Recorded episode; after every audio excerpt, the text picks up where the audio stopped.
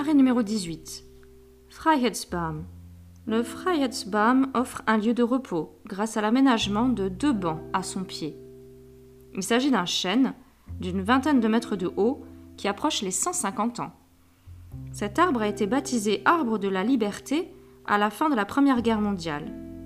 L'inscription Freiheitsbaum et le drapeau luxembourgeois ont été gravés dans son écorce en 1919. N'hésitez pas à vous en approcher pour le voir.